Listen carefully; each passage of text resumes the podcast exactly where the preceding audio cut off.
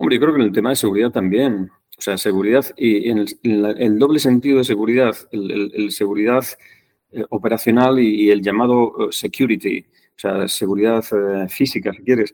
No, no, en eso se ha mejorado sin lugar a dudas. los índices de, accidentes han bajado. los índices de, fatalidades o de, o de, víctimas también han bajado, o sea, pero de, no, de forma sustancial. Fíjate, yo en, en, los años 90, cuando trabajaba en la, en la Comisión de Navegación Aérea, pensábamos que con los índices que teníamos de, accidentes, sabiendo el crecimiento que tenía la aviación prevista, íbamos a tener un accidente mayor cada semana. imagínate un accidente mayor cada semana en el mundo.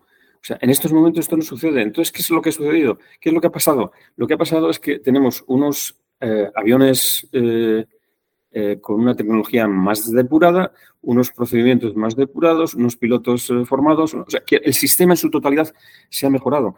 Y de una forma notable, porque como digo, de pasar de un accidente cada semana a tener eh, la situación que tenemos hoy, pues evidentemente se ha mejorado sustancialmente. ¿Quieres escuchar esta entrevista completa? Descarga ya el último capítulo de Aerovía